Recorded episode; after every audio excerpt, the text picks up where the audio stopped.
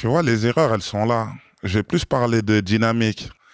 À la place de se focaliser sur nos erreurs, moi, 80% de mon travail, c'était d'arranger ce qu'on fait pas bien. Mais le vrai gain, c'est aussi de savoir pas s'attarder sur certaines choses et de se concentrer sur ce qui est bon pour le futur de la société. Bonjour à toutes et à tous, je suis Alexandre Mars et vous écoutez Pause, le podcast où l'on prend le temps. Le temps de s'arrêter, le temps d'écouter, le temps d'explorer, le temps de rire. Merci de votre fidélité et d'être de plus en plus nombreux à nous rejoindre chaque semaine. Chaque épisode est l'occasion de marquer un temps d'arrêt pour aller à la rencontre de mes invités. Ces femmes et ces hommes sont des artistes, des chefs d'entreprise, des écrivains, des entrepreneurs, des sportifs ou des activistes. Ils ont accepté le temps d'une pause de nous livrer les dessous et les secrets de leur parcours. Nous allons parler de réussite et d'échec, d'engagement et de mission, d'entrepreneuriat et de défis. Un moment unique et sans concession pour vous inspirer et vous évader. Vous êtes en pause, soyez les bienvenus. Au tacos. En 2018, quand je reviens habiter en France, je vois cette enseigne de restauration rapide partout, partout en France. Je cherche à comprendre le phénomène et donc je vais rencontrer le fondateur. Je lui propose alors de venir nous raconter son incroyable épopée. Il hésite. Pourquoi? Parce qu'il ne se met jamais en avant. Il a fini par accepter. Et aujourd'hui, j'ai la chance donc d'accueillir le créateur de l'une des chaînes de fast-food les plus connues en France. Né à Grenoble et issu d'un milieu modeste, il avait déjà en tête de créer une entreprise à l'adolescence, en lisant les magazines Capital que son frère achetait. Une fois son diplôme, en génie thermique en poche, il fait de son rêve une réalité, construit un véritable empire de tacos français avec ses trois associés, dont son ami d'enfance et son frère.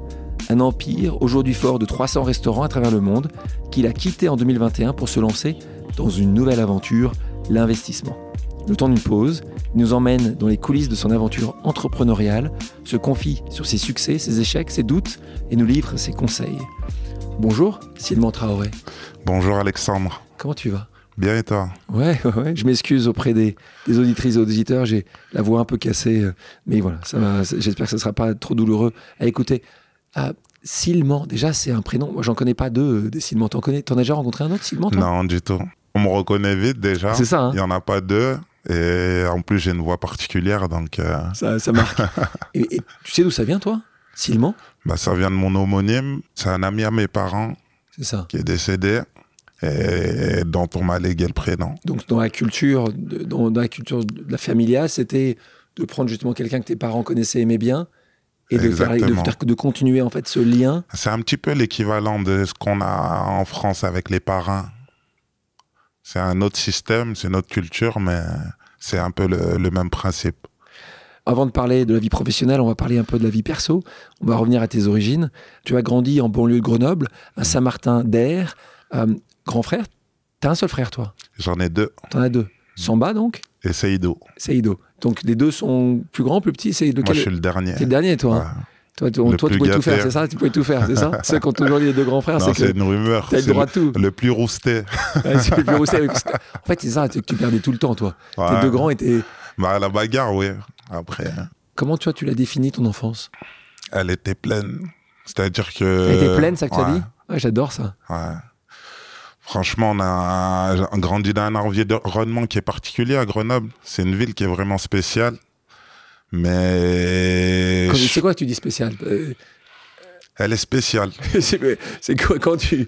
Comment t'as à spécial? C'est que. Le, le caractère à Grenoble, la personnalité de la ville, les gens, c'est vraiment spécifique. Chaque ville, elle a ses spécificités. Et Grenoble, en fait, pour moi, ça a été comme, on va dire, un centre de formation et un bon, bon en l'occurrence, parce que j'en garde des bons souvenirs. Tu as fait toute ta jeunesse là-bas. Exactement. Tes deux parents, toi, tu es la première génération née en France. Exactement. Tes deux parents viennent du Sénégal. C'est bien ça. Donc, c'est bien ça. Euh, et donc, quand tu étais plus jeune, vous n'avez pas forcément les moyens d'y retourner tous les ans Vous y allez tous les 4-5 ans En fait, mon père, il, comme c'était des voyages qui étaient un peu chers, on va dire, le, le, le coût des billets à l'époque, c'était quand même assez élevé. Et pour cinq personnes, on n'y allait pas chaque année. Mais c'est toujours battu pour qu'on ait l'opportunité d'y aller au maximum. Donc, euh, ils économisaient pendant des années pour euh, pouvoir nous envoyer, rencontrer notre famille, voir les gens, apprendre un petit peu la culture. Et tu raconte-moi un peu ta famille. Elle vient d'où exactement au Sénégal? On vient un petit peu du, on est d'une ville qui est proche de la frontière mauritanienne, tu vois? Ah, donc c'est là où c'est au nord du, nord du Sénégal. C'est à l'est. Nord-est. Ça s'appelle Bakel. Mon père il vient d'un village qui s'appelle Tiabou. Euh, quand on y allait, quand on était petit, pour, te, pour que tu te fasses une idée, c'était une vingtaine d'heures de taxi brousse. Ah, je les ai déjà fait au fond, au milieu. Dans le taxi brousse, c'était des 507 breaks. Ça fait, euh, on montait à 3 plus 3 plus 2. Ça fait 8. 8, 8 dans personnes. 507 euh, ouais, dans la 507, la route. Ouais. Oh, tu t'étais pas grand là, t'étais petit là. bah, jusqu'à quand même mes 15-16 ans, la route, elle était pas faite encore. Ça veut dire que c'était plein de trous. Euh, c'était histoires. C'était un périple. Hein. C'est quoi la dernière fois que tu y allais? Là, j'y suis allé en, au village en 2021. Génial. Mais après le Sénégal, je sais, maintenant j'y vais régulièrement. Mais justement, dans ton village, de village de famille, 2021, mmh. combien de personnes dans, ce village C'est euh, ça doit être euh, à vue d'œil 400 euh, personnes, je pense. 500. Donc, comment, ils ont, comment ils ont vu ton succès? C'est plus mon père qui le partage parce qu'il est actif dans la diaspora. Et après, euh, via mon père, nous, on essaye d'agir un petit peu. Lui, ça l'occupe et il aime bien le faire. Donc, nous, on, écoute papa et on fait ce qu'il nous dit de faire. Il faut toujours écouter papa. c'est un, bon, un bon principe. quand es, et donc, qu'est-ce que tu as Qu'est-ce que as récupéré de ces années où tu y allais? Quand tu revenais à, Grenoble, où tu avais quand même beaucoup de choses par rapport à ce que tu voyais là-bas, c'est vraiment ça que tu voyais? C'était c'était la différence entre, entre, entre ce que tu voyais là-bas et Grenoble? Pour que tu te fasses une idée, quand on y allait, quand on était petit, il n'y avait pas d'électricité, pas d'eau courante. Euh, l'après-midi, le matin tôt, on allait au champ, on retournait la terre, il n'y avait pas de machine. Tu vois, c'était tout manuel. Mais euh, on s'amusait quand t'es un enfant, tu vas là-bas, tu construis ton lance-pierre, tu tires sur les oiseaux, tu vois, tu, tu joues au foot, t'arrives avec un ballon de foot, t'es es le chef du village. T'es le chef du village, tu gagné. Les copains, ils viennent tout seuls, tu vois. Et donc c'était cool. Après, en termes d'ambition, j'ai toujours eu, ça m'a toujours mis dans un coin de la tête. Je me disais que l'évolution que mon père il a connue entre là où il a grandi et et la, la vie qu'on a eue, je me devais d'essayer de, de produire la même croissance pour mes enfants. Et je me disais, il a fait au moins du fois 100 là, fois 1000. donc j'essaye de faire la même chose. donc en fait, très tôt, tu as eu une ambition assez démesurée en fait. Bah, je me disais que pour être aussi bon que lui, il fallait que je fasse le même écart dans le sens de la progression. Et donc, je l'ai toujours eu dans un coin de la tête. Donc, petite pression pour, euh, pour tes deux enfants hein, qui sont petits encore, mais ça va être un peu de pression pour eux. Euh, l'école, tu euh, es un élève, et c'est toi qui le dis, hein, c'est pas moi qui le dis, moyen. Mais moyen, mhm. j'aime bien le côté moyen parce que c'est tous ces élèves, tu, tu dis, moi, je suis entre 10 et 12, je passe d'une classe à l'autre comme ça. tu disais, maman est OK, elle m'en veut pas trop, elle est pas trop sur mon dos. C'était vraiment comme ça. Tu étais un peu un, flibustier, en fait. Tu as très bien compris, exactement, en fait. Nous, nos parents, ils veulent pour nous ce qu'il y a de meilleur. Et je pense que mes parents, ils ont toujours voulu qu'on étudie parce que pour eux, leur modèle de réussite, c'est ce qu'ils ont vu de mieux dans leur milieu professionnel. C'est des gens qui ont fait des études et qui sont gradés dans les entreprises ou dans les organisations dans lesquelles ils travaillent. C'est pour ça que quand j'ai voulu être entrepreneur directement, quand j'ai eu mon master, euh, ils ont serré les dents. T'es sûr? C'est quoi entre puis entrepreneur eux, ils aimeraient, ils auraient aimé que tu, tu retrouves un, poste solide hein, où tu as un salaire tous les mois, c'est ça, c'est la crainte, c'était la crainte. Déjà, pour, les parents, pour leurs enfants, ils veulent la sécurité. Bien sûr. Et ils se sont battus pour qu'on étudie. Faire étudier un enfant quand il, il aime pas trop, c'est répéter beaucoup la même phrase. Donc, euh, donc, donc, tu fais quand même des longues études, tu fais un bac S, donc toi, tu es peut-être moyen, mais tu fais quand même un bac scientifique tu es peut-être moyen, mais tu continues et tu fais quand même un master, donc tu as, des, as un diplôme euh, et c'est beaucoup d'exigences. Avec un peu de recul, toi, tu, quand tu as des jeunes qui t'en parlent et qui disent Tiens, moi, euh, j'aimerais bien arrêter mes études maintenant, tu les, tu leur, tu les conseilles? Parce que toi, tu avais cité d'entrepreneur RIA tôt. Est-ce que toi, tu t'es dit C'est bien d'avoir eu quand même ton master, ton bac plus 5 pour toi, c'était important? Ou, tu conseilles, tu sais quoi, tu tu peux plus tôt? Je pense que quand même, dans notre approche, et surtout moi je travaille avec mon frère, il est ingénieur en génie civil, mon frère. Il est assez, il est encore plus structuré. Ingénieur, tu veux dire par là, c'est-à-dire il est structuré. Exactement, moi aussi je suis ingénieur, mais je suis un peu plus freestyle, on va dire.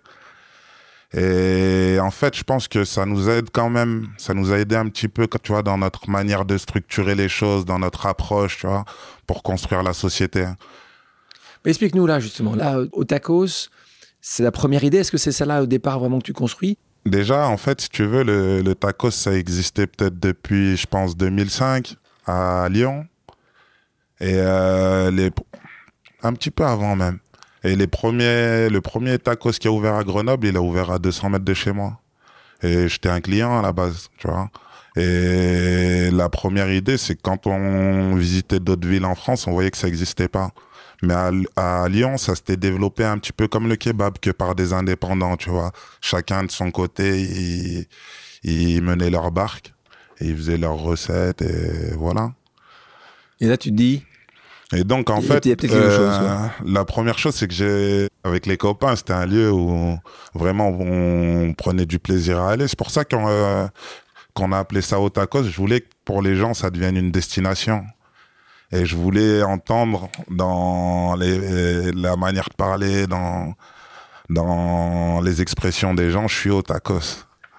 C'est ça, ça l'idée marketing. Quand j'ai commencé à entendre les clients se donner rendez-vous dans mon premier restaurant en disant rendez-vous au tacos, ah je suis au tacos, je suis devant le tacos ou utiliser le lieu comme une référence. Tu dis t'as réussi. Je me suis dit on a déjà une, pas mal. une première victoire, on n'a pas réussi parce bah, que parce que parce que là en marketing c'est pas mal parce que le tacos des alliés. On peut pas dire que c'était une super idée au départ. C'est là où t'allais. C'est celui-là où Non, c'est pas celui-là. Celui-là, c'était le restaurant de Patrick Pellonero. Oui, c'est qui est un de, tes cofondateurs. Exactement. De Tacos, en fait, lui, on était lui, il était à Grenoble. On était ensemble dans la même école primaire. Et le premier, nous, on mangeait, c'était le tacos de Lyon. D'accord, donc voilà, donc tous les deux, d'accord, vous avez d'abord allé au tacos de Lyon. Lui, il est allé, lui, il a créé le sien. D'accord, ça s'appelle le tacos des alliés. Il l'a vendu. Après, c'est lancé dans la communication. Moi, j'ai ouvert mon restaurant. Quand j'ai ouvert mon restaurant, on s'est rapproché, ce qui m'a donné des conseils un petit peu pour ouvrir.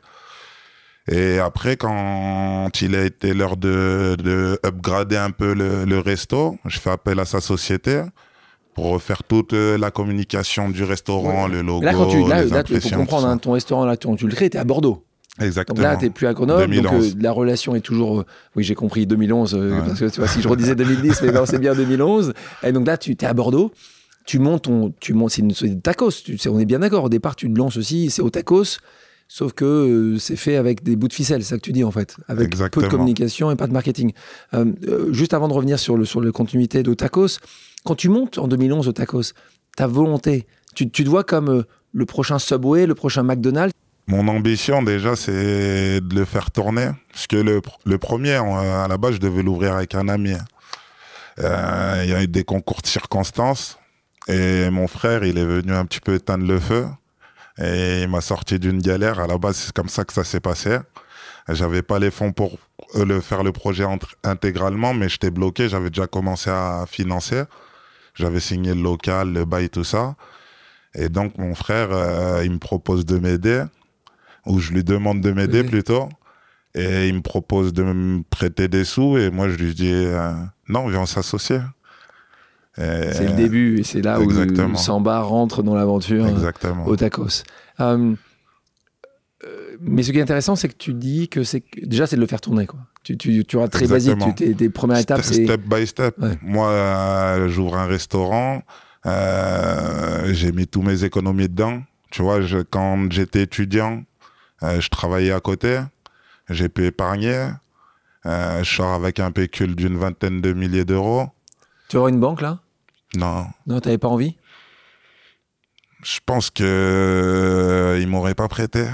il y a Déjà, des chances, il y a des juste, juste pour avoir un appartement à Bordeaux. Déjà, c'était compliqué. Ouais.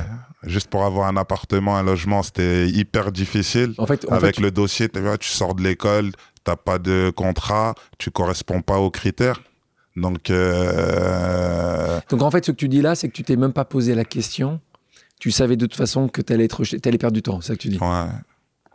C'était pas ma volonté et je pense qu'en cash on pouvait y aller. Ouais. Et on avait trouvé un, un projet, un local euh, qui était à notre dimension, je pense. C'était à 40 000 euros. Tu vois, donc. euh, Donc tu dis que tu avais un peu, ouais, ton, ton frère te prête un peu, exactement. tu dégages l'autre euh, partenaire qui. voilà, enfin, ça, ça se passe pas bien. En financement, j'avais quand même regardé les options qu'ils offraient à la chambre de commerce, tu vois. Quand tu Ouais, crées ta première bien sûr. entreprise, tu te rapproches de la là, CCI. Euh, j'avais fait les rendez-vous avec eux, j'avais essayé de voir comment ils pouvaient m'aider à avancer, tout ça. Le rendez-vous que j'avais trouvé intéressant, c'était le rendez-vous avec, il m'avait présenté une comptable qui m'avait aidé à Ouais. faire un petit peu un business plan. C'est utile, hein, c'est utile le comptable quand tu, quand tu commences ta entreprise. Exactement, parce que tu as besoin de commencer à assimiler le vocabulaire, tu vois, les bases. Je suis pas un grand expert en comptabilité, mais j'ai des, les fondations. Et en fait, ce rendez-vous-là avec cette personne-là, il m'avait aidé à construire les bases de la réflexion un petit peu vis-à-vis de la comptabilité. Donc là, on est en 2011. Toi, à ce moment-là, tu développes. Il y a un moment où tu te dis, c'est pas le taco, ça marche pas. Il faut plutôt que je fasse euh, un kebab ou il faut plutôt que je fasse un italien ou pas du tout. Les phases de doute, elles sont venues à, on va dire, dans, dans la phase d'ouverture, tu vois. Où, par exemple, euh, t'as, t'as un mec qui a un restaurant à côté qui, qui vient et qui goûte et qui te dit, ah, j'aime pas ce que tu fais. Alors que le mec, c'est une, une pointure dans la ville, tout le monde aime son restaurant. Il vient, il dit, ouais, ton truc, euh, bof. Putain. Tu vois, ça, ça fait. Et en plus, toi, t'es pas bordelais. On sait que c'est un- Ouais, une ville un petit peu fermée. Ça peut être un peu fermé. Donc, si t'as les gens qui sont, qui doivent t'accepter, Mm. t'acceptent pas. C'est pareil, tu vois, tu fais ton business plan. Moi, dans le business plan, j'avais mis 700 euros par jour. Je dis, bon, on va être un peu pessimiste, parce que c'est ça Le l'exercice revenu, tu veux dire. ouais, de chiffre d'affaires. Tu vas à la banque, tu ouvres le compte, tu même pas emprunté. Le, le banquier, il est là, il est grisonnant, il, il a de l'expérience. Il te dit 700 euros là-bas, monsieur Traoré. Jamais. Jamais. Donc ça fait, ça fait douter, tu vois. C'est un peu plus les phrases de l'environnement extérieur. C'est pour ça qu'on dit souvent, quand tu as une idée, il faut éviter d'en parler, parce que c'est là que tu vas faire euh, germer des graines de doute. Et en fait, c'est l'environnement qui crée un petit peu ces... Donc, Ces choses-là, Donc, mais- les 700 euros, tu les, tu les, tu y arrives au bout du combienième de. Bah, le premier jour, on fait 80 euros, donc euh, ils peuvent loin. avoir raison. C'est loin.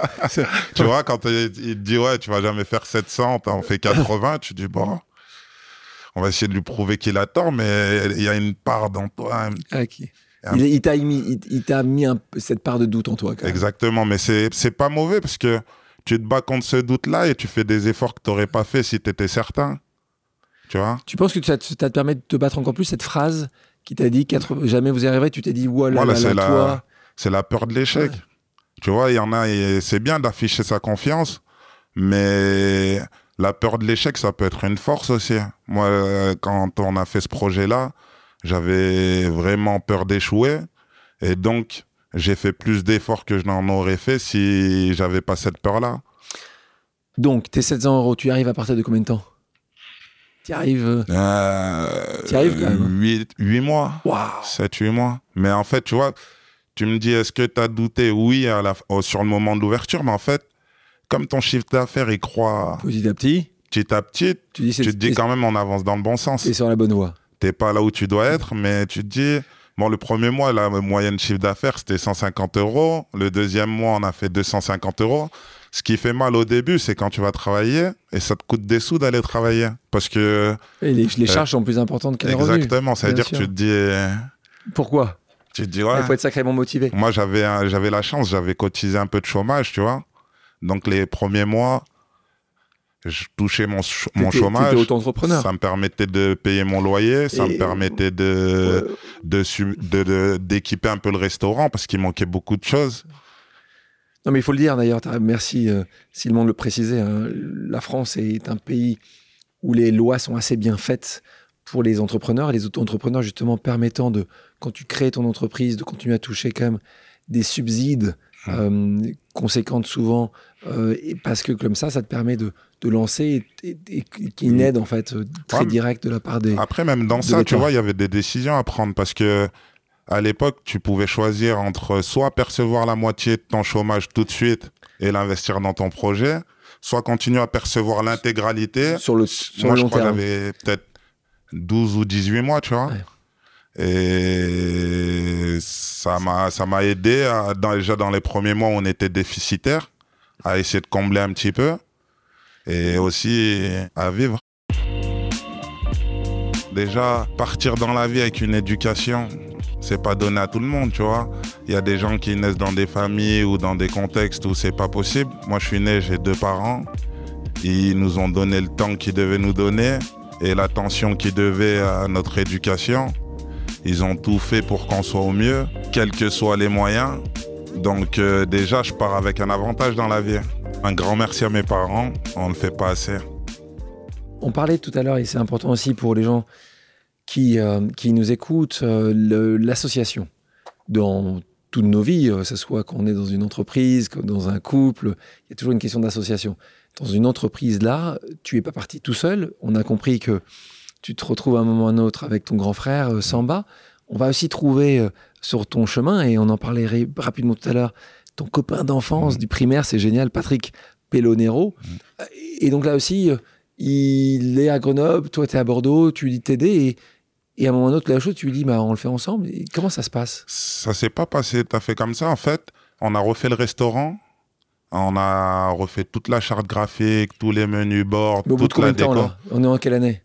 En 2012. Donc l'année Parce qu'en fait, quand on a fait le restaurant, on l'a fait avec les moyens du bord. Et même mon, mon œil et mon regard, il s'est développé. Parce que à la base, j'ai aucune formation dans le métier. Et j'ai fait ce que j'imaginais qui était bien, mais avec zéro expertise. Et en fait, après, quand tu commences à assimiler le métier, quand tu vas dans d'autres restaurants, tu vois Bien des sûr. détails que tu voyais pas avant.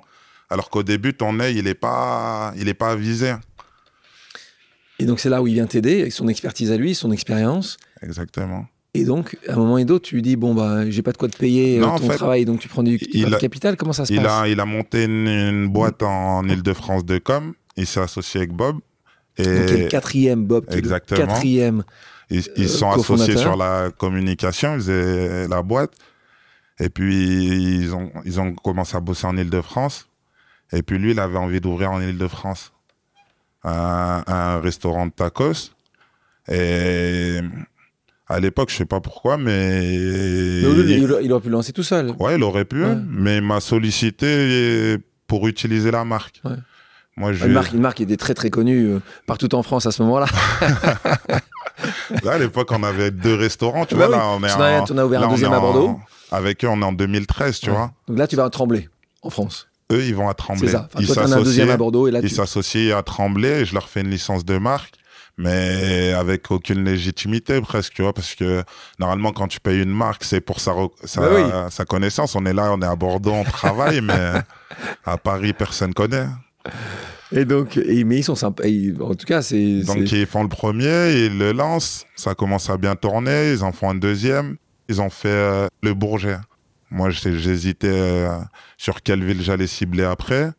Et on, on avait, en réfléchissant tous ensemble, on se dit ouais, je vais le faire à Paris avec, Et- avec eux en Ile-de-France. Et là, je te repose avec la question. À ce moment-là, vous, quand même, vous allez voir les banques à ce moment-là? Non, Donc, toujours pas. Autofinancé. exactement. Donc là, ça, ça les 700 euros par mois, ça y est, vous y arrivez. Ouais. Donc, ça vous permet en fait de non, les financer. 700 euros sont passés là. Ils sont passés, là, Ça est- c'était les trucs, les, on y est bien avant. les, là. jeux, les jeux de 2012. Exactement, là, là c'est arrivé mieux. Alors, ce que tu fais aussi, c'est que d'ailleurs, vous dites, vous dites, vous prenez des endroits qui sont pas terribles, Ouais. qui sont pas très chers en location, c'est un peu sur votre système. Et grâce aux réseaux sociaux, à la communication, au travail que vous Au faites. début, franchement, entre euh, 2011 et 2014, c'est vraiment la force du produit. Tu vois, le produit, il a vraiment sa particularité, il est différent. Et c'est lui qui crée la croissance. Comment tu le définis, le produit en 2014 Il est clivant, parce qu'il n'y a rien qui y ressemble. Il est, il- on- on- la- une des grosses forces d'Otaco, c'est quand souvent on arrive quelque part, on voit un produit qui est différent, on définit le standard dans, de goût chez le client, et on a un produit qui est fort. Et pour vous, c'était quoi ce produit fort? Le tacos. Même tacos, mais il en existait d'autres, des chaînes de tacos. Mais Mais non, parce que en fait, français, c'était- régional. Ouais. Quand on arrive à Paris, il y a personne qui a jamais goûté, hormis les Lyonnais qui, qui, qui sont en Île-de-France. À l'époque, ce que tu dis, qu'en 2014 t'arrives, il n'y a pas de tacos hein, à Paris. Non. Région parisienne, il n'y a aucun tacos. Aucune Non. chaîne de tacos. Il y en a un qui a ouvert en même temps que nous, un Lyonnais en plus, et il a ouvert à côté de moi à Ivry. Il est encore le tacos là-bas ou il n'existe plus? Je sais pas. Je sais plus. On a mis la poudre. C'est parti. Euh, donc l'association à 4, ça se passe comment? Parce qu'au départ, tu pars seul, ton frère, ton meilleur pote. Là, Mhm. c'est quand même très compliqué. Souvent, travailler avec son meilleur pote, c'est chaud. Euh, un pote d'enfance, c'est quand même compliqué. Sa famille, c'est aussi compliqué. Donc, tu si tu me dis que tout a été parfait tout le temps, j'aimerais y croire, mais Regarde, je vais te dire la vérité, même avec mon frère. Mon frère, au début, il travaillait à l'étranger, tu vois, sur les premières années. Il travaillait au Turkménistan. Et il venait et il m'apportait son regard. Mais quand tu es là, tu fais des semaines de 70 heures. Il y en a il y a une personne, une personne qui arrive, qui, qui voit tous les défauts de, de ton travail et qui te dit, ouais, mais ça, ça, ça, ça, ça, ça, et ça, c'est mal fait. Tu vois, moi, quand mon frère est reparté, pendant 24 heures, 48 heures, j'avais plus de force. Et après, je me disais, bon, au final, il a raison. la raison. Bah ouais, Et comme il a raison, après, il faut changer, quoi. on upgrade. faut évoluer, quoi. Exactement, tu vois, on est passé de...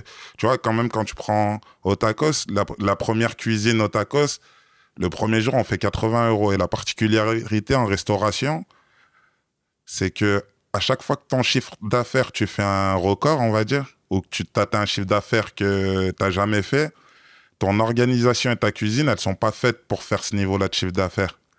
Et la difficulté, en fait, c'est qu'à chaque fois que tu bats un record, tu prends un bouillon. Aujourd'hui, les cuisines de Otakos, elles ont passé, elles sont capables de faire plus de 20 000 euros par jour. Tu vois? Donc, ça a une, été y tout eu un... une évolution. Exactement. Euh, Là, moi, je te parle des records, hein, c'est pas la moyenne, mais mais, Mais on, a on eu des- on a eu des pointes et c'est tout ce que je souhaite. Euh, et quand tu, tu dis, explique-nous un peu pour, pour tous les gens qui euh, peuvent créer ou veulent créer des, euh, parfois des franchises ou rentrer dans la restauration. Quand tu trouvais les endroits, souvent on dit euh, la, location, la localisation est essentielle. Toi, j'ai l'impression que parfois c'était vraiment, tiens, euh, là-bas ça a l'air pas mal, ou j'ai entendu. C'était quoi votre stratégie? Il y en avait une stratégie ou pas du tout? Oh, Ben déjà, au début, tu vois, comme tu es le seul à vendre le produit, le client, il vient à toi. D'accord, donc en fait, où que tu sois, Au début. au début. Mais après, même nous, on a constaté un phénomène dans la croissance. Parce qu'il y a eu un moment où, après, quand on avait bien maillé, par exemple, l'île de France, là, les points de vente qui avaient des emplacements moins bons, ils ont commencé à souffrir. Il a fallu gérer ça. Donc ça arrive, au moment où ça arrive, et justement, en parlant de concurrence, toi, tu t'es, tu t'es vu, quand tu regardais le marché sur la concurrence du fast-food, ou tu voyais plutôt la concurrence du tacos Toi, en face de toi, tu voyais plutôt d'autres chaînes de tacos, ou tu voyais plutôt un McDonald's et un Quick? Ou tu ne posais pas tellement la question à ce moment-là? Tu t'avançais de toute fait, façon? Jusqu'au seuil où on dépasse tous les autres qui, qui faisaient du tacos, on regardait. Même après, on a toujours veillé un petit peu. Mais moi, par exemple, dans ma manière de réfléchir, tu vois, je me disais, tu vois, quand on n'avait pas des niveaux de chiffre d'affaires élevés, je me dis comment on va faire mieux que nos concurrents? Tous les jours, ils font plus d'argent que nous. Ils ont plus de l'argent, c'est de l'essence.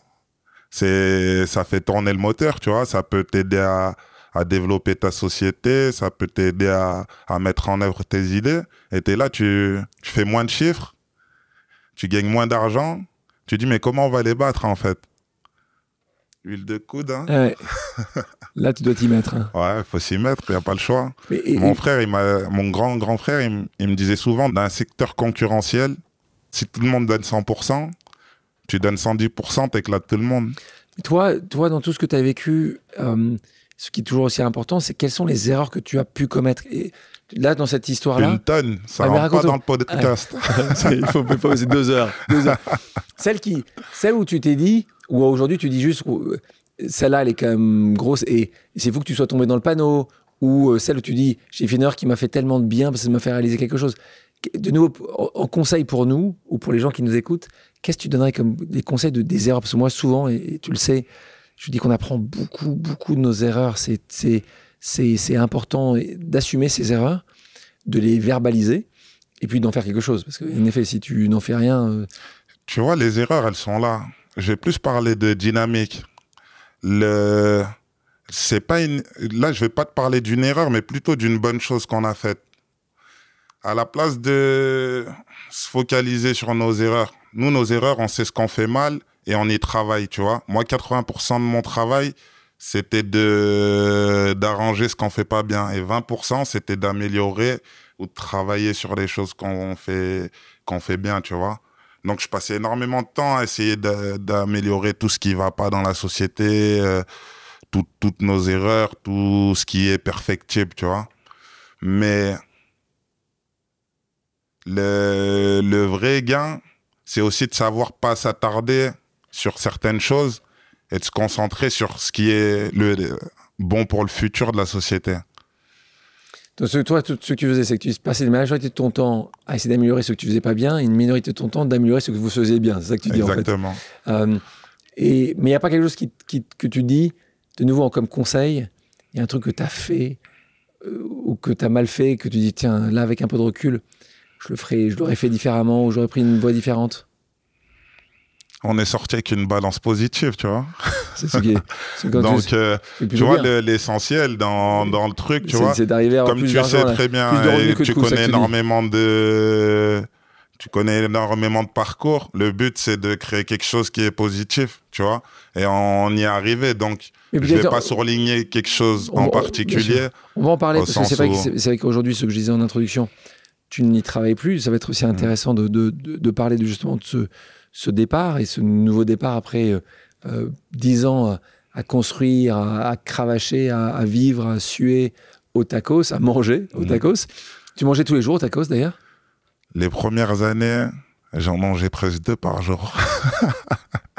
non, parce qu'en fait, j'avais tellement à cœur que le produit plaise aux clients, mais aussi à savoir le résultat de ce qu'on produit, qu'au moins une fois par jour, j'en mangeais un déjà pendant facile trois ans. Tu, tu fais les calculs avant, j'étais un client. Donc, vous avez, euh, pas mal, pas, mal de, pas mal de tacos que tu as, as ingurgité. Bouche à oreille, donc on parlait de communication. C'est une raison pour laquelle ton ami d'enfance t'avait rejoint. Cette communication a été importante dans votre développement, hein, puisque vous avez pas mal poussé ça. Euh, moi, il y avait deux sujets de cette communication qui m'intéressaient. C'est, que ce que vous avez imaginé avec ces giga tacos. Tu nous en parles un petit peu parce que là aussi, beaucoup de gens se posent la question, euh, beaucoup d'entrepreneurs se disent mais comment arriver à me différencier un peu, comment les gens peuvent euh, se souvenir de moi? Et puis je crois que tu as aussi, euh, est-ce que c'est un coup de chance ou pas? Je crois qu'il y a eu un, rappeur qui a eu aussi, qui a parlé de toi. Donc tu peux, tu peux nous raconter ces deux éléments qui ont, est-ce qu'ils ont été si importants que ça tu pour vois, votre croissance? Dans l'entrepreneuriat, il y a une chose, c'est le timing. Et ça, toi, en tant qu'entrepreneur, tu dois sentir les choses pour ton entreprise, essayer de lui donner la bonne orientation. Mais le timing, toi, tu penses que c'est le bon, mais on sait jamais, en fait, tu vois. C'est là que je dis, c'est, c'est le bon Dieu, tu vois. Donc, euh, cette notion de timing, nous, on a eu des timings à des moments, c'était incroyable. Raconte. Déjà, le Gigatacos, pour nous, ça a été un déclic parce que on, tu vois raconte raconte parce que il y a plein de gens qui ne savent pas c'est quoi ton giga tacos. C'est un c'est un concours qu'on faisait le jeudi soir avec les clients. Si tu finis écoutez bien, c'est un concours intelligent là. si tu finis c'est gratuit. Mais qu'est-ce que tu finis? Parce qu'il faut que tu racontes. Un sandwich de 2,5 kg avec 5 viandes dedans euh, viande hachée, escalope, cordon bleu, nuggets. Et donc voilà, donc en gros, un peu compliqué, hein, le temps moyen pour finir ce, ce tacos, ce sandwich, c'est de plus de 3 heures. Ah, mais j'ai déjà vu un record à 23 minutes. 23 hein. minutes et, ses, et, ses, copains, ils nous ont dit, euh, il avait mangé au flunch à 17h. donc, c'était, il était, il avait... donc je sais pas combien de coûtent tes enfants, mais moi, j'ai fait les calculs. J'ai dit, c'était un enfant comme ça. t'es mal, mal barré. Toi, tu l'as déjà fait? T'as déjà essayé de manger? Non. non tu moi, j'ai donné. Suffisamment. Déjà. mais qui a eu cette idée-là? C'est Patrick. Patrick. On en parlait, on voyait un petit peu ce qu'il faisait aux États-Unis, les concours. Il avait déjà fait, mais pas sous forme de concours, je crois, au Tacos des Alliés. Il faisait un giga tacos, mais pas sous forme de concours. Il le vendait peut-être 20, 20, 22 euros, je crois. Et là, chez Otakos, on l'a fait sous forme de concours. Et, en fait, pour ta compréhension, tu vois, on a, nous, ils ont, ils ouvert les deux restaurants. Et à ce moment-là, quand on a fait les deux restaurants, euh, ils en avaient deux, on en avait deux. J'ai ouvert le cinquième à Ivry, ils en ont ouvert un sixième. Et nous, en fait, on avait énormément de sollicitations des clients. Ils nous demandaient euh, si on faisait de la franchise. Bien sûr. Tu vois? Donc, on avait des sollicitations. Et c'est à ce moment-là, à force de voir les sollicitations, naturellement, on s'est dit, ben, si on faisait de la franchise. Et c'est là qu'on s'est associés. À ce moment-là, en fait, au début, on était. hein, C'était 2-2, et à ce moment-là, vous associez, et là, vous dites, on va, On va créer une franchiser franchise. une franchise au tacos. Et là, vous allez vous développer, donc beaucoup plus rapidement, évidemment. C'est le principe des franchises. Exactement. Pour revenir au Oui. Giga Tacos, l'artiste, tu connais C'est un chanteur de rap. Il nous a relayé le Giga Tacos sur ses, commencé. sur ses réseaux. Ouais. Son community manager, il l'a mis dans une de ses stories Facebook. Il t'a pas demandé des participations capitales en échange? Il aurait après, dû. après, après, il est revenu pas Il aurait dû. Non, je l'ai croisé, je l'ai remercié. Il t'a dit quoi? Il m'a dit. euh, Ah, bon, bah, Il m'a dit de rien et il m'a dit ça fait plaisir que que de voir la reconnaissance, tu vois, chouette. de Faut voir que Faut savoir dire merci, t'as raison. exactement. Faut savoir dire merci. Beaucoup on s'est croisés au hasard, je suis allé C'est le chouette, remercier. Donc l'artiste poste ça et tout d'un coup, Et en fait, on voit que du jour au lendemain, on on n'avait pas, on n'arrivait pas à mesurer l'impact des réseaux sociaux. Il n'y avait pas de métriques, pas d'outils, donc on faisait un petit peu de communication.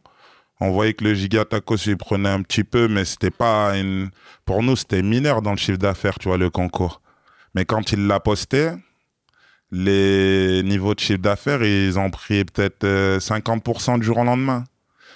Et, moi qui a connu la croissance naturelle du produit, tu vois, ça, ça grandit, comme je t'ai dit tout à l'heure, on est passé. croissance organique, on appelle ça. Exactement, voilà. croissance organique, on faisait un petit peu de com, mais sans plus, tu vois. Et là, la folie. Et là, on voit que euh, l'impact de la communication. Donc, on se dit qu'il faut pousser. Et on a fait un essai sur le restaurant d'Ivry. J'ai dit, on va l'ouvrir sans faire aucune communication. On va juste tester avec les réseaux. Et là, le premier jour, on fait 800 euros à Ivry. Tu vois, 800 euros contre 80 euros à Bordeaux. Tu mesures un petit peu l'impact euh, du truc. Et à l'époque, personne n'en faisait de la communication sur les réseaux. Et c'était le moment où Facebook, ils ont créé les pages. À l'époque, nous, nos restaurants, ils avaient des profils comme si c'était des, des êtres humains, tu vois.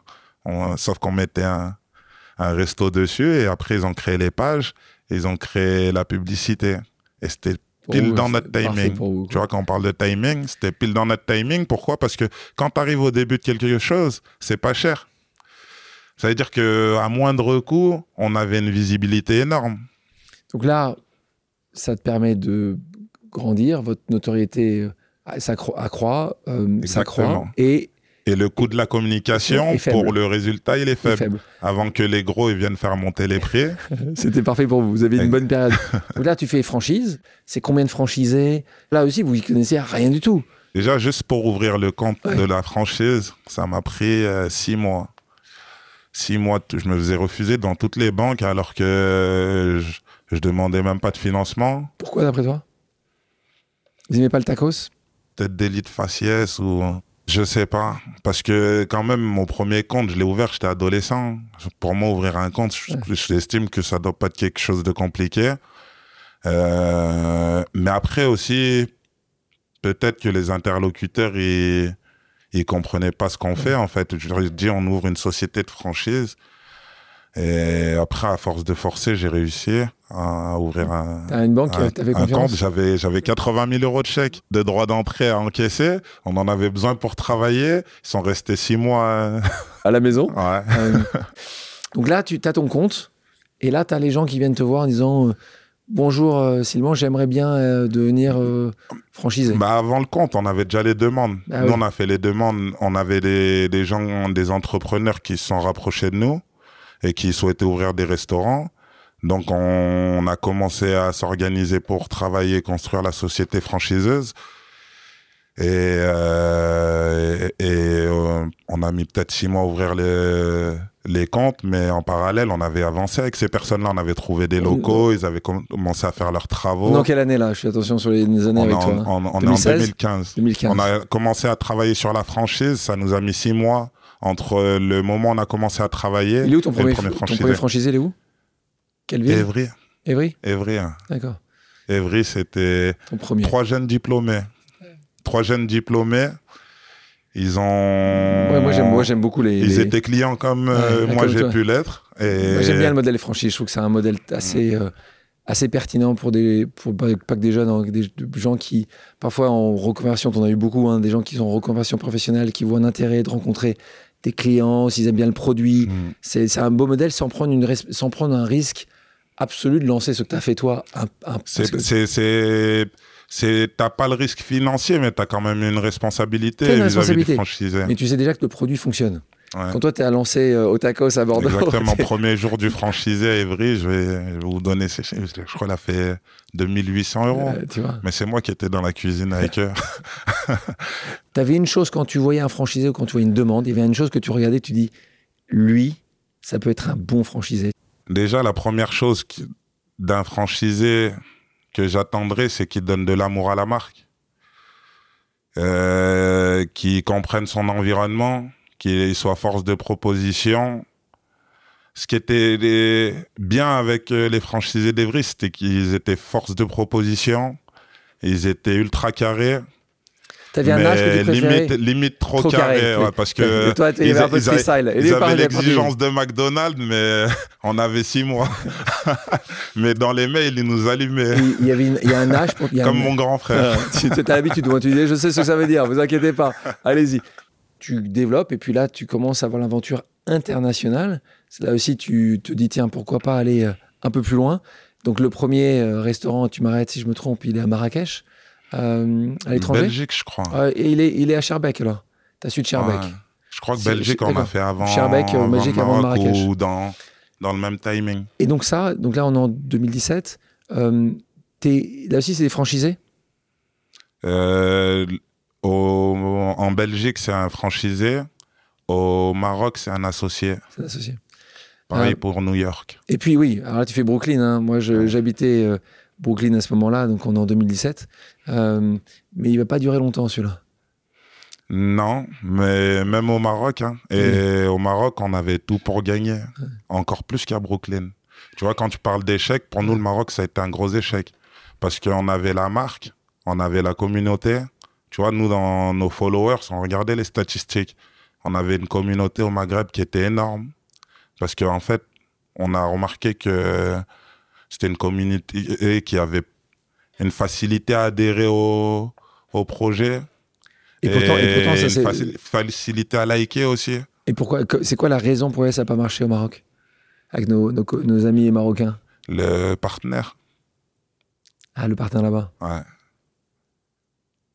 Ouais, comme, Je pense, hein. Ouais. C'est moi avec ça, le, recul de l'expérience, parce que en, en parallèle, il y a un, un deuxième tacos de Lyon qui n'est pas le même que celui de Grenoble. Il a pris le marché quand nous on devait le prendre, et il en a ouvert peut-être, je sais pas, moi une trentaine. Ouais, donc, on aurait pu. ça prouve- ça prouve donc le produit, il aurait pu marcher. Et je pense que notre produit, il était meilleur en plus. On va parler un peu de financement. Vous allez voir un investisseur en capital. Tu as fait rentrer le fonds d'investissement Caris Capital. Tu n'as pas besoin de ça. Pourquoi, dans ces cas-là, à quel moment tu, tu dis, tiens, on va faire rentrer un fonds en capital? Pour nous, c'était le timing. Le timing était bon. Tu vois, c'était le, le- la, la suite euh, logique. Tu vends un peu d'argent, tu vends un petit toi aussi à ce moment-là? Ouais. Donc tu gagnais en plus. c'est- Exactement. Céliman, je te propose maintenant une pause amicale euh, en rapport avec le sujet qu'on vient de traiter. J'ai demandé à quelqu'un qui te connaît de te poser une question surprise. On écoute. Salut Sylvain, c'est Daniel Grossman de Caris Capital. Je me souviendrai toujours de notre première rencontre et de cette superbe aventure que nous avons menée ensemble à développer au Tacos. La question que j'ai pour toi est la suivante. Si c'était à refaire, ferais-tu pareil? Que peux-tu partager de ton expérience avec tous les autres jeunes entrepreneurs qui, à un moment donné ou non, doivent faire le choix de s'adosser à un partenaire euh, financier ou opérationnel externe? Merci de partager euh, tes expériences avec eux. À très bientôt. Merci, merci Daniel. Donc Daniel Grossman, qui est le managing partner de, de Caris Capital, donc qui a Mm. fait euh, cet investissement et qui semble ne pas le regretter. donc ça c'est chouette. Donc euh, il te pose la question. Si c'était il a deux questions en fait, Daniel. Si c'était à refaire, d'abord au tacos et puis l'autre côté, euh, quels seraient les conseils que tu donnerais à un entrepreneur, jeune ou moins jeune, avant de faire rentrer un fonds d'investissement? Donc merci euh, évidemment Daniel pour tes, pour tes questions. Salut Daniel déjà. Et merci pour la question. Euh, si c'était à refaire, moi, je referais exactement la même chose. Pourquoi? Parce que ça a été une expérience euh, professionnelle, mais surtout une expérience de vie. J'ai appris énormément de choses. J'ai appris et j'ai gagné aussi. Donc, euh, des deux côtés, moi, pour moi, je vois que du positif. Et je me suis construit en tant que comme aussi par cette expérience. Donc, Donc ça, j'échangerai rien parce que je, Et- je et- suis toujours aussi resté en accord avec euh, mes valeurs et mes principes. Donc, euh, Et toi, tu- pourquoi tu penses, toi qui as, eu, qui a connu un, un grand succès, avec l'argent qui t'est arrivé, tu penses que là, on revient sur le côté, c'est grâce à tes parents, c'est la culture de la Bien famille, c'est ça? Bien sûr que c'est grâce à mes parents. Déjà, partir dans la vie avec une éducation, c'est pas donné à tout le monde, tu vois. Il y a des gens qui naissent dans des familles ou dans des contextes où c'est pas possible. Moi, je suis né, j'ai deux parents. Ils nous ont donné le temps qu'ils devaient nous donner et l'attention qu'ils devaient à notre éducation. Ils ont tout fait pour qu'on soit au mieux, euh, quels que soient les moyens. Donc euh, déjà, je pars avec un avantage dans la vie. Déjà, si tu si tu prends un échantillon de la population, des gens qui ont eu des parents dévoués comme les miens, y a, je, pourrais pas te faire une statistique, mais c'est pas tout le monde, tu vois. Donc, merci, merci Et- maman, merci papa Traoré. Exactement. Un grand merci à mes parents. On le fait pas assez. Ouais. La deuxième, c'est faire entrer un investisseur financier. Il faut le faire pour les bonnes raisons. Nous, déjà, euh, il y avait une question de timing. Pour nous, c'était le moment. Et la deuxième chose, c'est qu'il fallait sélectionner le bon partenaire. Et jusqu'ici, jusqu'à preuve du contraire, on s'est pas trompé. Donc, euh, on a vraiment autant eu, on a eu le luxe aussi de choisir avec qui on partait. Tu vois, parce que des fois, les gens, quand ils cherchent l'argent, ils vont voir que l'argent. Nous, on a eu la chance, et euh, peut-être qu'on l'a mérité aussi, d'avoir un partenaire qui Qui était expert dans le métier, connaît, qui, qui était spécialisé et avait, qui avait aussi les fonds pour, pour continuer à développer la société. Mais la société, elle était déjà rentable. Tu savais déjà quand, en 2018, quand tu les fais rentrer, que qu'il y aura un plan où ils vont t'acheter complètement tout et que tu vas tout vendre après? Ben en fait, en- moi, ce que je pense avec le recul, en 2018, ils ont mis un pied dans l'eau. Ils ont pris la température. Parce qu'en fait, eux, à la base, ils font des acquisitions intégrales. 100%. Et là, ils ont fait hein. une acquisition partielle. Ça ressemblait pas à leur style. Mais je pense que ils ont vu qu'ils étaient tombés sur un, un cas de figure tout particulier. Et donc, ils ont fait des concessions aussi de leur côté. Et donc, ils sont rentrés partiellement. Ils ont mis un doigt de pied dans l'eau. Et puis, comme ils ont bien aimé la température, ils ont souhaité plonger. Et nous, on n'avait pas de problème avec ça. Donc, euh, De- on 2020 s'est arrangé. en 2021. Déjà, depuis le début, je suis formaté. Et grâce aussi à ma maman, elle me disait toujours bats-toi deux fois plus.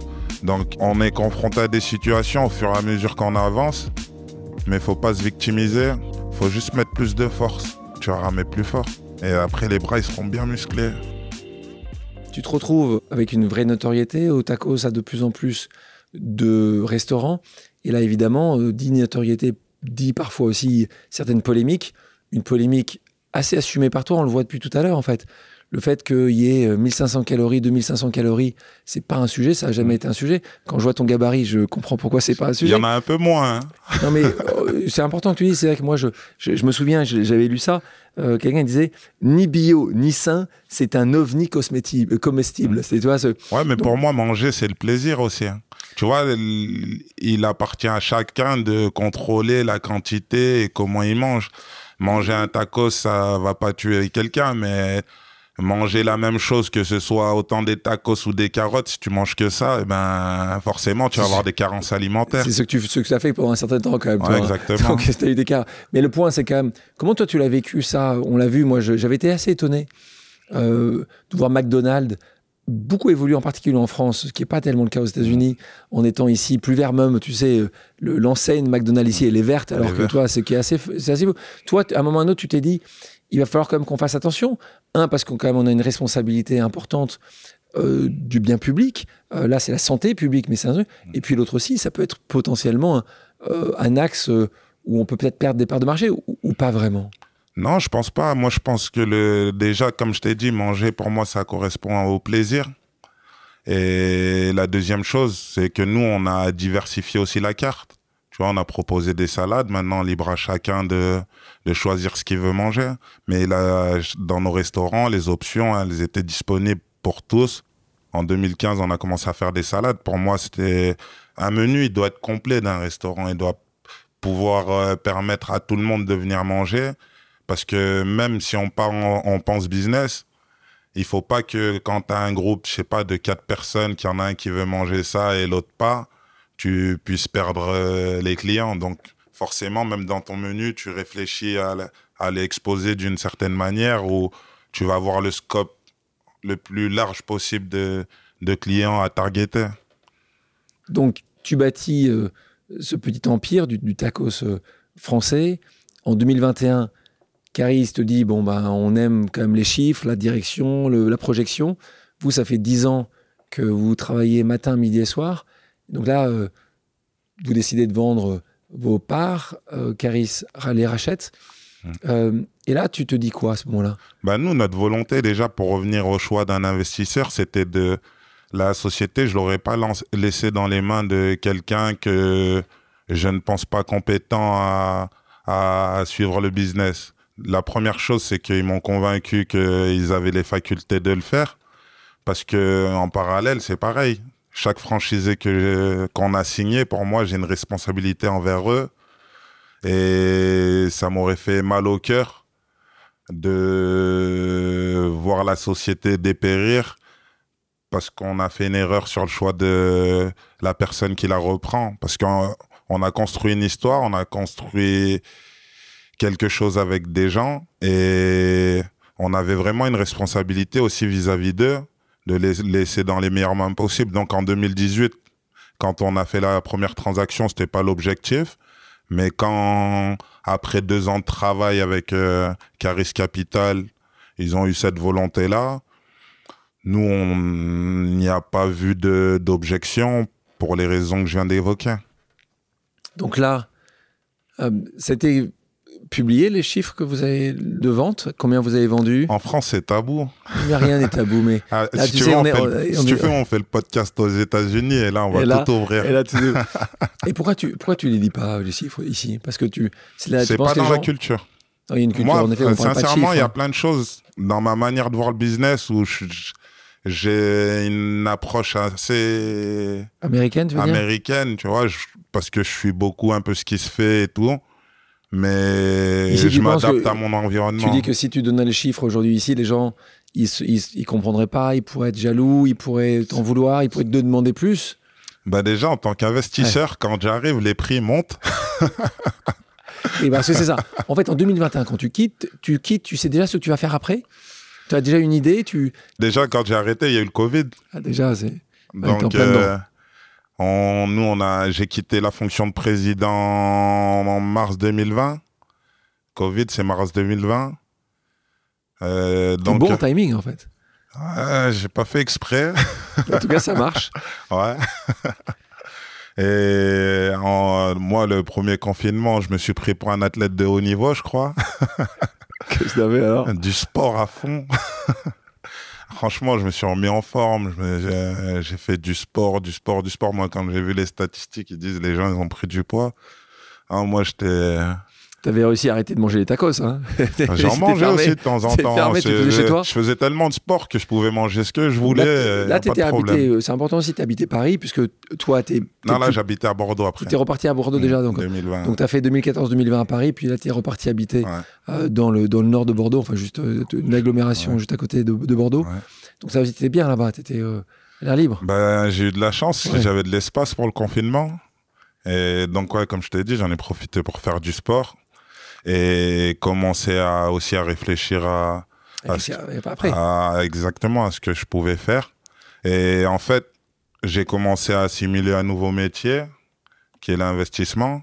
Tu vois, tu peux être euh, le meilleur euh, fondateur du monde. Des fois, tu vas être le plus mauvais investisseur. Donc, euh, j'ai commencé à comprendre, à apprendre comment je devais investir et commencer à, à faire des choses. Donc, tu deviens investisseur. Mm. On va s'arrêter deux secondes, Slimane, et je te propose maintenant une seconde pause amicale. On écoute. Salut Slimane, c'est Gallo. J'ai une question pour toi. Maintenant que vous avez euh, tout arraché dans le milieu de la food avec Otakos, Patrick Pelonero, euh, ton frère et enfin tous tes associés, est-ce que maintenant tu te vois encore entreprendre des nouveaux projets ou tu veux revêtir essentiellement la casquette d'investisseur? J'ai déjà ma petite idée, mais je te pose quand même la question. Allez, force à toi, à très vite. Bye. C'est notre pote Gallo Diallo qui est le fondateur et président de cette, euh, cette agence qui s'appelle Smile Conseil, qui est quelqu'un qu'on connaît beaucoup et qui était ici sur ce podcast il y a quelques temps de ça. Que je salue et avec qui on a travaillé au Cotakos en plus. On a fait pas mal d'opérations avec Smile. Alors, tu réponds à cette question. Il, il a l'air de douter que tu puisses être investisseur toute ta vie. ça gratte. Ouais, ça gratte, hein C'est ça la réponse, ça gratte. parce que, en fait, on a toujours. euh, en fait, quand tu goûtes un rythme, tu as besoin de toujours avoir euh, cette, cette- de l'intensité. C'est un peu comme une drogue. Mais après, même dans l'investissement, tu peux, tu peux atteindre un certain rythme où tu sens que tu es overbooké. hein. Donc Gallo, t'as entendu, ça gratte. Donc il y a quand même des chances que hein, il reste pas investisseur toute sa vie. Il continue à être investisseur, mais, mais, mais pas que. Euh, on a assez peu parlé de diversité euh, avec toi. On a assez peu parlé, on a parlé rapidement, quand à un moment peut-être qu'un banquier avait peut-être un petit souci avec toi. Euh, comment toi tu le vis ça? Tu l'as, tu l'as quand même assez souvent parce que toi tu as une, t'en as une- potentiellement une, un- un- une double diversité ici ou différence. C'est que un, tu es noir et deux, tu viens de province. Hmm. Euh, et tu as réussi quand même dans un monde qui est assez parisien. Et les premiers que tu as montés, toi, tu le vis aujourd'hui comme une fierté? Déjà, déjà, on a l'étiquette de banlieusard. Ouais. Et comme tu l'as souligné, je suis pas de Paris. Ça Ouais, veut dire que à Paris, je suis un provincial banlieusard. tu cumules là. Provincial, quand il le dit, c'est un peu paysan. Ouais, c'est un peu péjoratif, ça que tu dis quand le parisien voit ça. Donc, euh, tu vois, on a appris. euh, Après, les- la force qu'on a eue, c'est qu'on a appris à, à s'adapter à l'environnement. Tu vois, Paris, que pour toi, c'est que de l'adaptation. il faut savoir s'adapter. C'est Euh, une force t'as- d'adaptation. Tu vois, par exemple, il y a quelque chose que j'aime beaucoup chez toi, c'est que tu travailles entre différents pays. Nous, on l'a fait aussi. Mais par exemple, ce que je regarde, par exemple, quand je vois ton parcours, c'est que tu le fais aussi en franchissant la barrière des langues. Ça, c'est des défis que j'aime bien ou qui, Ouais, ouais. qui la langue que- à Grenoble, que- que la, la langue à. Grenoble et la langue à Paris est assez similaire. Comment La Ouais, langue langue, Grenoble. Justement, même nous, les, les pays où on a été les plus successful, c'est des pays francophones. Ouais.